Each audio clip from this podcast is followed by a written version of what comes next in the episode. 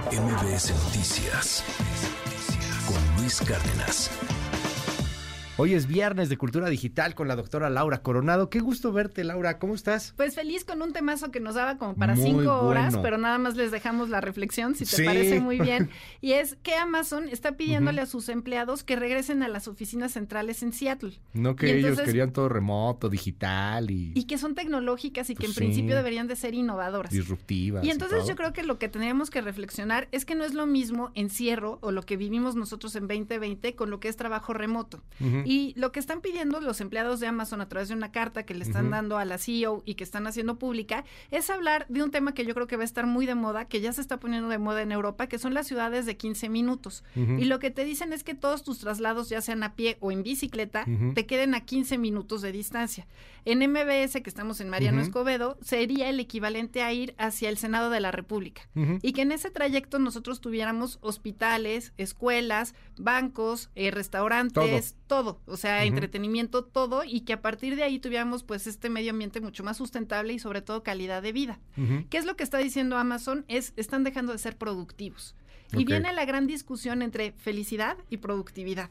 ¿Por qué? Porque un empleado feliz no solamente va a estar mucho más tiempo contigo, sino que va a ser un empleado que te va a dar un mejor servicio, un Sí, mejor claro. trabajo. Lo hace de buenas. Y lo que él, lo que está diciendo la CEO de Amazon es, es que no estás todas las horas que yo necesito que estés. Y es nuevamente esta cara mala de. Elon Musk también diciendo, Sí, quiero que se duerman aquí porque si no, no están comprometidos. Y, y al final de cuentas, si tienes el resultado, pues creo que eso debería de bastar, pero no parece que sea la lógica de, de estas superempresas. El tema que tocas de las ciudades de 15 minutos, déjame, hay un asunto conspiranoico ahí que he empezado a ver en las redes sociales, porque es una gran idea.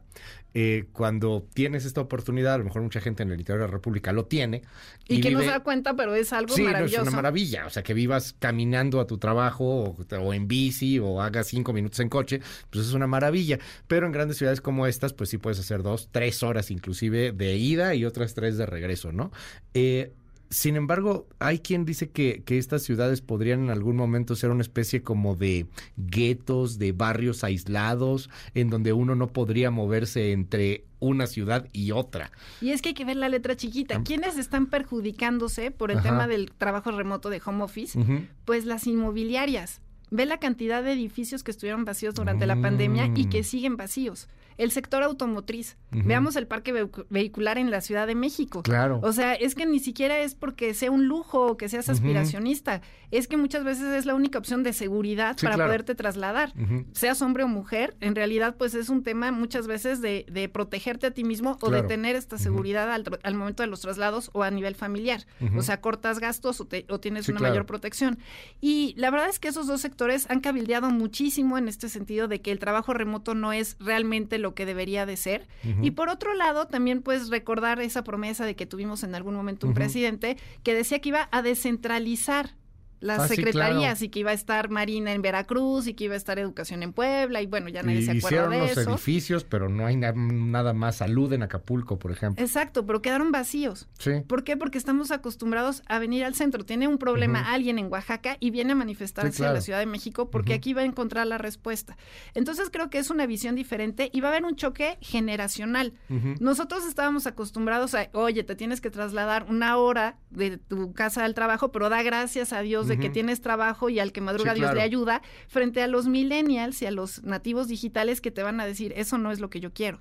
Y no tiene sentido, además. Y no me porque lo aporta ven nada. Sin sentido. O sea, ¿para qué me voy a ir una hora a hacer lo que puedo hacer aquí en mi casa, que es una hoja de cálculo de Excel o un proyecto arquitecto? Lo que quieras. O sea, prácticamente todo se puede hacer así. De los trabajos de oficina, digo, depende de las encuestas y de las estadísticas, pero mitad y mitad es trabajo que se tiene que ser físico, ¿no? El industrial, el comercial, frente a lo que se puede hacer de oficinas. Pero siete de cada diez trabajos en oficina se pueden hacer vía remota. Sí, Y no necesariamente es tu casa, es que pensamos en que está el gato, el perro, los niños y el señor de los tamales atrás de fondo en la videollamada, ¿no? Eso es lo que pensamos un poco de home office. En realidad puede ser desde oficinas de coworking, pero que Sí, te queden a dos minutos de tu casa. Sí, puede ser una cafetería en donde te sientes a gusto, puede ser mitad y mitad, o sea, en realidad puede ser la cocina.